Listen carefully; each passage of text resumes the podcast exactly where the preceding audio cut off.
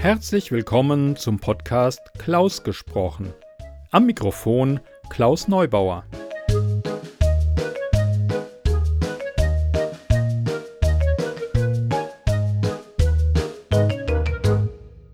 Schön, dass ihr meinen Podcast eingeschaltet habt.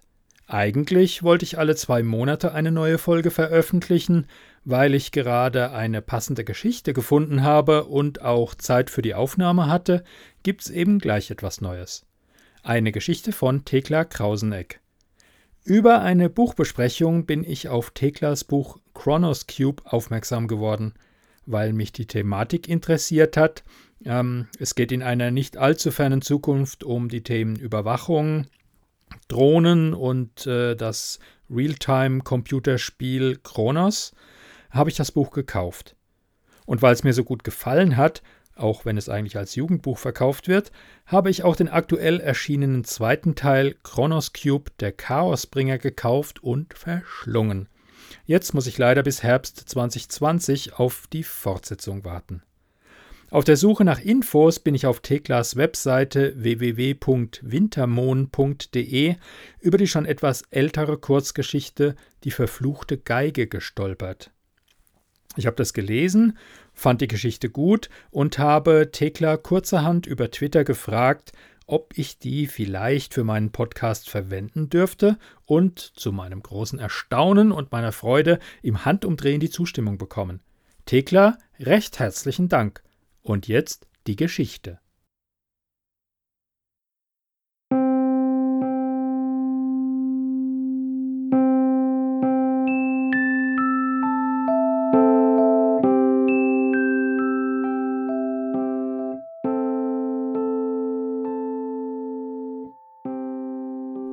Verfluchte Geige.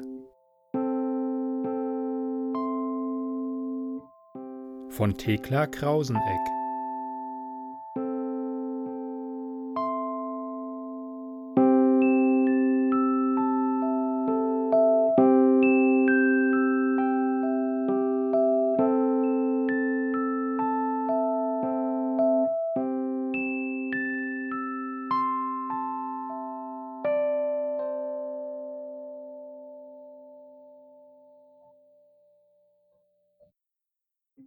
Mein Name ist Anne Caradus und ich möchte mich anzeigen, sagte das Mädchen entschlossen. Ich bin schuld am Gasteig-Unglück. Hier haben Sie meinen Pass.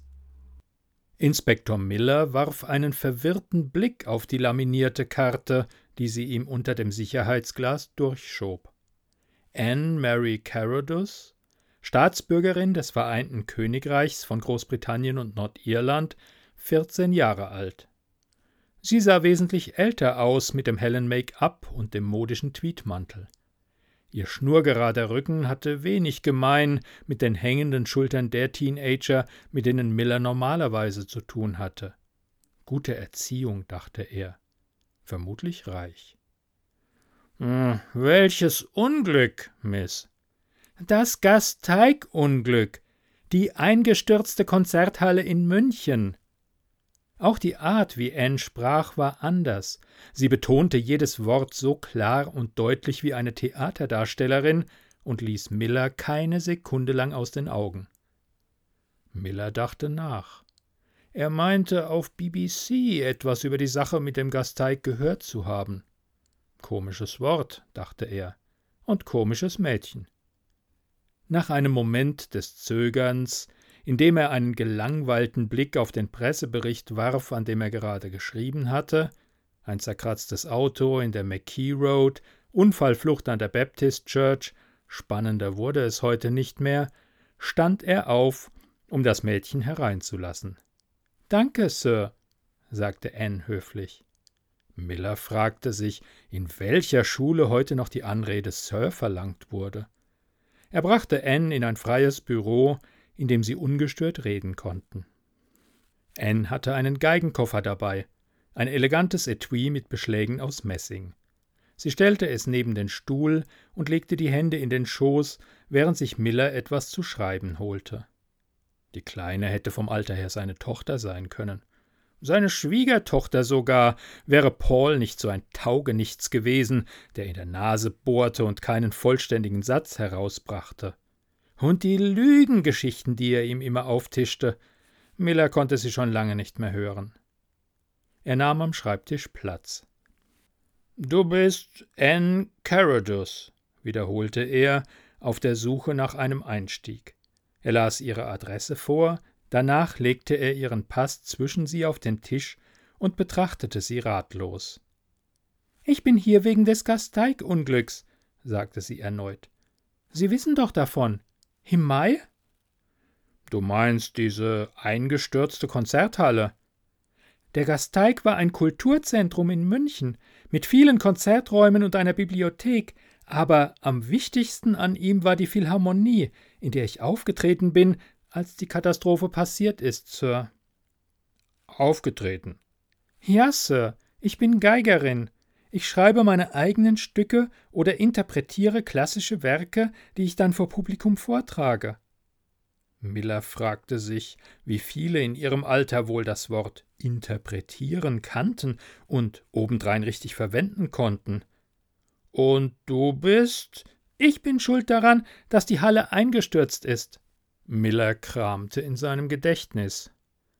Eingestürzt war wohl ein wenig unpräzise. Soweit er sich erinnern konnte, hatte das Unglück gerade deshalb international Schlagzeilen gemacht, weil das Konzerthaus ausgesehen hatte, als wäre etwas Schweres darauf gelandet. Ein Flugzeug zum Beispiel. Nur gab es keine Trümmer. Er sah die Luftaufnahme des roten Backsteinbaus jetzt wieder vor sich, als hätte das Dach unter Schneemassen nachgegeben oder unter dem Schlag eines gigantischen Hammers. Drei oder vierhundert Tote, darunter auch einige aus England. Vielleicht tickte das Mädchen nicht ganz richtig. Wie meinst du das? fragte er freundlich. Ich hätte nicht auftreten dürfen, Sir. Ich wusste, dass so etwas passieren würde, aber trotzdem bin ich auf die Bühne gegangen. Meine Mutter. Sie kniff die Lippen zusammen, so dass sie einen Moment lang ganz weiß wurden. Sie wollte, dass ich auftrete, aber das heißt nicht, dass ich ihr die Schuld gebe. Wir sind für unsere Entscheidungen immer selbst verantwortlich, oder? Miller hätte diese Feststellung für ziemlich erwachsen gehalten, hätte Anne nicht nebenher so viel Unsinn von sich gegeben. Offenbar hatte sie Schuldgefühle, was ganz normal war nach so einer Katastrophe, aber er hielt sich nicht für den richtigen Mann für dieses Gespräch. Im stillen überlegte Miller, wie er sie wieder los wurde. Sie glauben mir nicht, stellte Anne sachlich fest. Das verstehe ich natürlich. Sehen Sie. Sie bückte sich und legte den Geigenkoffer auf den Tisch. Mit einer Hand ließ sie den Messingverschluss aufschnappen, mit der anderen Hand drehte sie den Koffer so, dass Miller, der jetzt doch ein wenig neugierig wurde, den Inhalt sehen konnte. Eine antike, ja geradezu edel wirkende Geige in schokoladenbraunem Samt. Ich habe mit sieben Jahren angefangen, Geige zu spielen, sagte Anne. Anfangs tat ich es, weil meine Mutter es wollte. Wussten Sie, dass Menschen, die Geige spielen können, als besonders intelligent gelten? Nein, sagte Miller und fragte sich, was das eine mit dem anderen zu tun hatte. Sie wollte wohl damit sagen, dass sie eine sehr ehrgeizige Mutter hatte. Es dauerte ungefähr ein Jahr, bis ich die Geige gut genug beherrschte, um flüssig auf ihr zu spielen. Und von da an begannen komische Dinge zu passieren, wenn ich es tat. Verstehen Sie, was ich meine? Sie meinte die Frage offenbar ernst, redete aber weiter, bevor er antworten konnte. Es war ganz egal, was ich spielte, aber sobald ich es tat, bekam ich Besuch. Zum ersten Mal meinte er eine Spur von Verunsicherung in ihrem Gesicht zu entdecken. Sie glauben wahrscheinlich nicht an Geister, oder, Inspektor? fragte sie. Er atmete durch. Miss Carrodus, ich will nicht unhöflich sein, aber ich habe den Eindruck. Sie mögen den Klang der Geige. Die Geister, meine ich, unterbrach Anne ihn. Wenn ich spiele, kommen sie zu mir und hören zu. Sie sehen aus wie Tiere, nur ein bisschen anders. Am Anfang kamen besonders häufig Füchse mit Hasenohren zu mir und Vögel mit Katzennasen und Schmetterlingsflügeln. Sie schimmern sehr bunt. Wirklich, Sir, es ist ein Jammer, dass Sie sie nicht sehen können. Und du kannst sie sehen, stellte Miller fest. Ja, aber nur, wenn ich spiele. Miller fragte sich, ob Anne eines dieser leicht verrückten Kindergenies war. Er legte sich seine Worte genau zurecht. Wissen deine Eltern, dass du hier bist, Anne? Nein, Sir, sagte Anne mit verblüffender Ehrlichkeit. Da ich hier bin, um mich selbst anzuzeigen, kann ich Ihnen auch genauso gut die ganze Wahrheit sagen. Sie legte eine bedeutungsvolle Pause ein, wie um sich zu sammeln. Mein Vater lebt nicht mehr, ich habe nur meine Mutter. Ich habe ihr ein starkes Schlafmittel in den Tee getan, bevor ich aufgebrochen bin. Es war nötig. Ein Kind, das seiner Mutter Schlafmittel in den Tee tat. Miller schluckte. Und warum, Anne? Sie hat mich seit diesem Unglück nicht mehr aus dem Haus gelassen, Sir. Sie wollte um jeden Preis verhindern, dass ich jemandem davon erzähle. Auf einmal riss sie die Augen auf, so dass das Weiße hervortrat. Es ging nicht anders, verstehen Sie? Weil sie es weiß. Was weiß? Sie ist eine Hexe, Sir. Ich weiß, es klingt verrückt, aber sie ist der Grund, weshalb die Geister zu mir kommen, wenn ich spiele. Ich gebe ihr nicht die Schuld. Seit ich weiß, was sie damit zu tun hat, hätte ich jederzeit aufhören können. Weil ich das nicht getan habe, ist es ganz allein meine Schuld, was passiert ist. Miller begann sich immer unwohler zu fühlen. Es ist nicht nett, seine Mutter eine Hexe zu nennen, Anne, sagte er väterlich. Das Mädchen machte eine wegwerfende Handbewegung, als hätte er kein Wort verstanden. Mir ist klar, wie das alles in Ihren Ohren klingen muss. Deshalb habe ich die Geige aus dem Safe geholt, bevor ich hierher gekommen bin, um es Ihnen zu beweisen. Sie nahm ein Glasrohr aus dem Geigenetui, zog den Gummiverschluss ab und kippte eine Reihe feiner Saiten in ihre ausgestreckte Handfläche. Die hier sehen aus wie ganz normale Lasensaiten, sagte sie, als könnte Miller etwas damit anfangen. Aber das sind sie nicht. Miller lehnte sich vor. Ihm wurde gerade bewusst, dass er noch nie Geigensaiten aus der Nähe gesehen hatte, von welcher Marke auch immer. Wenn Sie meine Mutter fragen würden, würde sie sagen, es handle sich um mit Silber umwickelte Stahlseiten. Aber das ist eine Lüge. Das Material ist verzaubert. Sie senkte die Stimme. Ich kann sie flüstern hören. Die Saiten? Miller konnte sich ein spöttisches Grunzen nicht verkneifen. Anne funkelte ihn verächtlich an. Sie schob die Fäden zurück in das Glasrohr. Ich habe sie Ihnen mitgebracht, damit Sie sie untersuchen lassen können. Oder besser noch, schicken Sie sie nach München, zusammen mit dem Kolophonium. Sie öffnete eines der Zubehörfächer, indem sie an einem Messingknopf zog, und nahm einen zylinderförmigen Stein heraus. Einen Bernstein, dachte Miller, denn der Stein wirkte sehr weich, außerdem hatte man den Eindruck, dass er aus seiner Mitte heraus leuchtete. Das ist Geigenharz, sagte Anne. Man reibt damit den Bogen ein. Doch dieses hier ist kein gewöhnliches Harz. Es ist veredelt, und zwar mit Blut. Jesus, rutschte es Miller heraus. Woher hatte das Mädchen nur seine schreckliche Fantasie? Anne lächelte dünn. Fast hätte ich geglaubt, Sie hätten die Geige erkannt. Aber Sie haben nur geflucht. Mit ihren zierlichen Händen hob sie die Violine aus dem Samt und hielt sie Miller hin. Das hier, begann sie feierlich, ist eine echte Guarnerie del Jesus aus dem Jahr 1741. Sie kommt aus Cremona, wo auch Stradivari seine Geigen fertigte. Meine Familie hat dieses Exemplar vor Jahren der österreichischen Nationalbank abgekauft.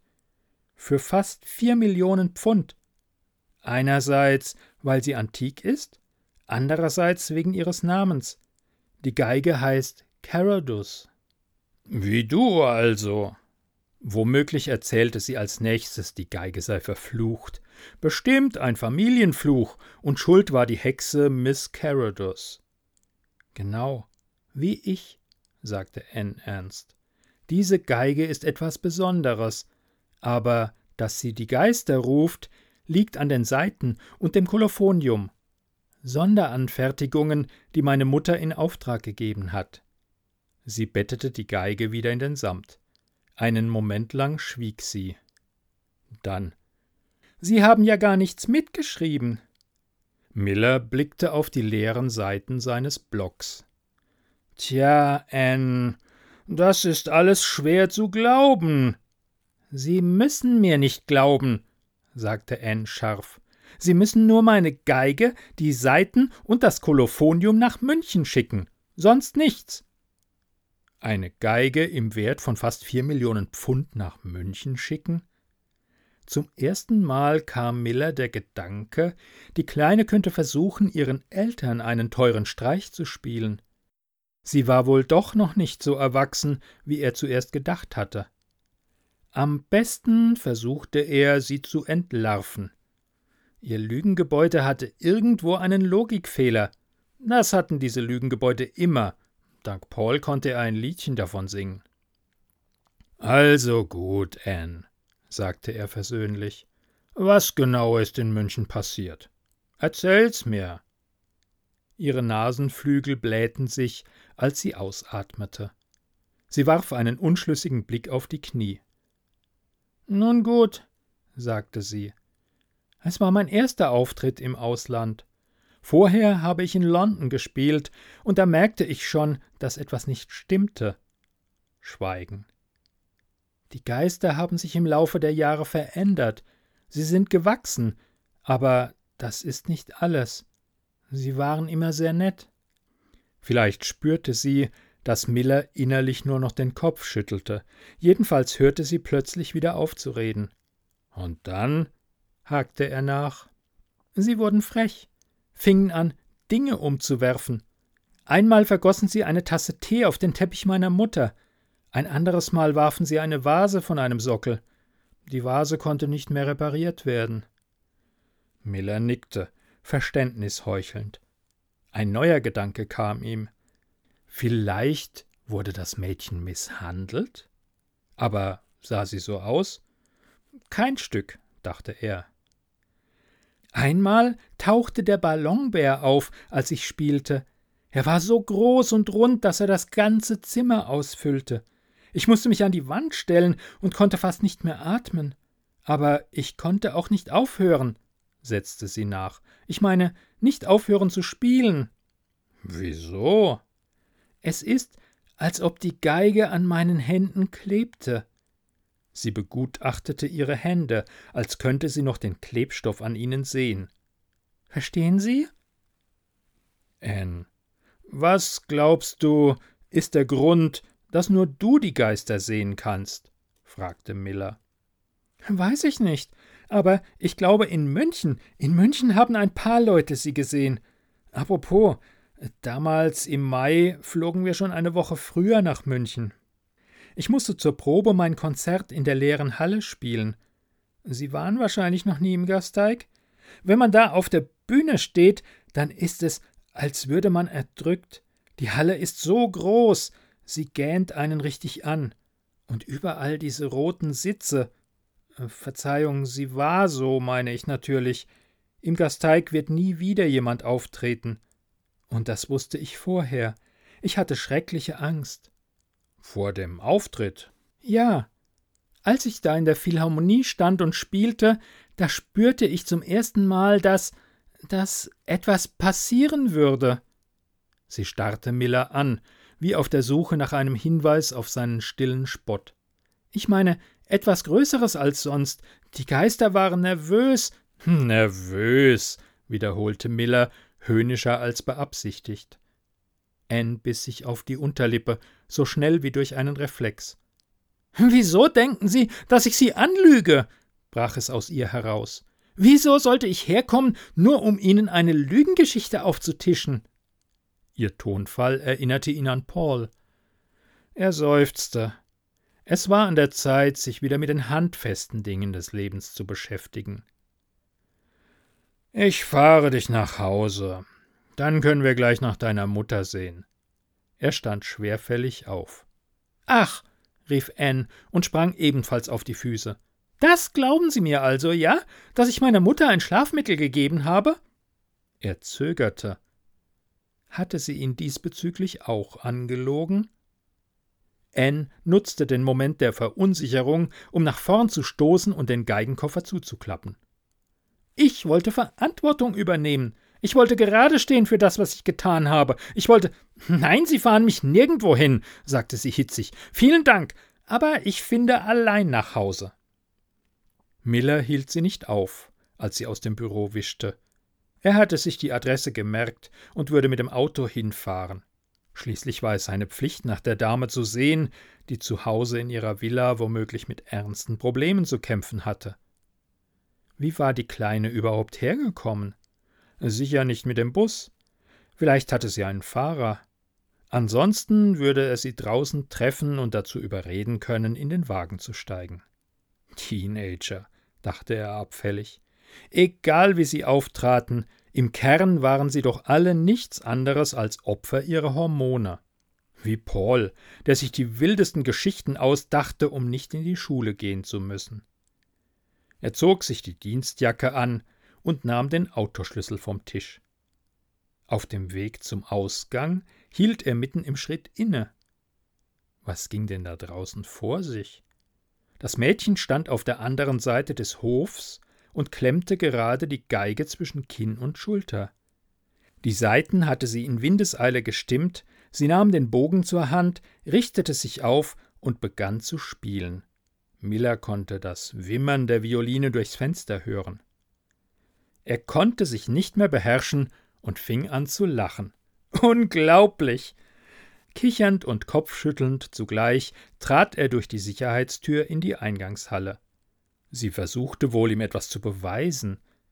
Wie lange sollte er warten, bis sie einsah, dass nichts geschehen würde?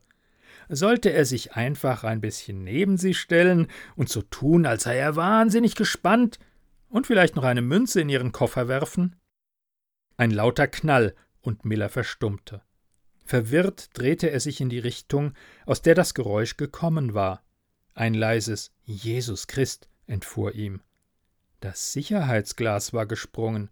Ein langer, verzweigter Blitz teilte es diagonal. Ein Konstruktionsfehler, dachte Miller. Oder ein Erdbeben? Hm, was für ein Zufall. Wenn das Mädchen davon wüsste, würde es bestimmt denken, dass es. Der Boden bebte. Miller sprang vor Schreck in die Luft. Knackend verästelte sich der Sprung im Sicherheitsglas und setzte sich über die Decke fort. Miller beobachtete mit offenem Mund, wie der Riss auf ihn zukam. In diesem unwahrscheinlichsten aller Momente klingelte plötzlich das Telefon hinter dem Sicherheitsglas. Erst das eine, vorne am Empfang, dann die beiden an den Tischen weiter hinten. Der Kopierturm sprang an und begann Papier auszuspucken. Es kam mit solchem Schwung aus der Ausgabe, dass es zu Boden segelte. Kling, kling. Die Leuchtstoffröhren flimmerten, gingen an und wieder aus. Der Gasteig. Hatte er nicht so etwas Ähnliches gehört? Von Zeugen, die kurz vor dem Zusammensturz berichtet hatten, in der Bibliothek hätten die Computer verrückt gespielt. Und der Aufzug, die Lampen, ein gleißender Lichtbogen schoss durch die Luft, quer durch den Raum, so schnell verschwunden, wie er aufgetaucht war. Miller hörte die Tür hinter sich klappern und griff nach dem Knauf. Mit einem Schrei ließ er ihn wieder los, glühend heiß. Wieder gab es eine heftige Erschütterung, die Miller das Gefühl gab, ein paar Zentimeter in die Luft gehoben zu werden. Das Haus knackte wie ein Baum im Wind. Panik packte ihn, eine irrationale Ahnung, und er zog die Hand in den Ärmel seiner Uniform, um sie vom Stoff zu bedecken. Er riss die Tür auf und stürmte nach draußen. Auf der Treppe blieb er stehen. Die Luft bewegte sich. Oder hatte er etwas im Auge? Bunt schillernde Seifenblasen schwammen an ihm vorbei. Manche hatten Beine und lange Ohren, wie Hasen. Sie umtanzten Anne, trollten herum wie spielende Kinder. Hinter Miller quoll ein brodelndes Geräusch herauf, der Boden zitterte und bebte, und die letzte Stufe warf Miller von sich. Er stolperte auf den Vorplatz und drehte sich um und fiel auf den Hintern. Ein Drache saß auf der Polizeistation. Das klapprige Gebäude gab unter seinem Gewicht nach. Staub stob in großen Wolken hervor, Steine flogen Miller um die Ohren, ein letztes Krachen, und es wurde still. Der Drache war fort. Miller blickte zitternd über die Schulter. Auch Anne war verschwunden, mitsamt ihrer Hexengeige. Vielleicht hätte er sie noch eingeholt, hätte er aufstehen können. Doch was hätte er dann tun sollen? Was heute passiert war, so viel stand fest, würde ihm niemand glauben.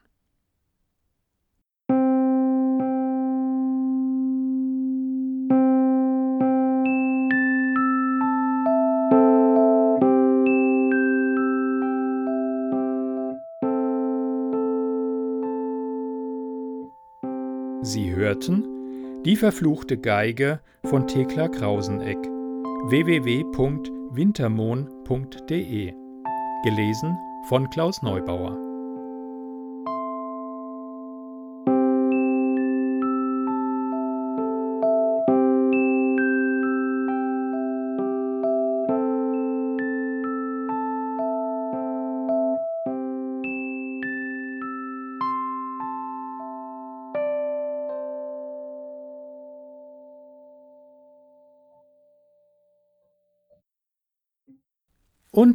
damit sind wir schon am Ende dieser Podcast-Folge angekommen. Wegen der kurzen Produktionszeit muss der Hörspieltipp leider entfallen. Hm, geht einfach auf cluewriting.de, dort sind mittlerweile hunderte kostenloser Hörgeschichten erhältlich. Einige davon auch von meiner Wenigkeit gesprochen. So. Vielen Dank nochmal an Thekla wie gesagt, Ihre Webadresse www.wintermond.de oder schaut in den, äh, bei eurem Lieblingsbuchhändler nach dem Buch Chronos Cube. Ähm, wie gesagt, zwei Bücher sind erschienen, Teil 3 und 4 sind in Arbeit bzw. Planung.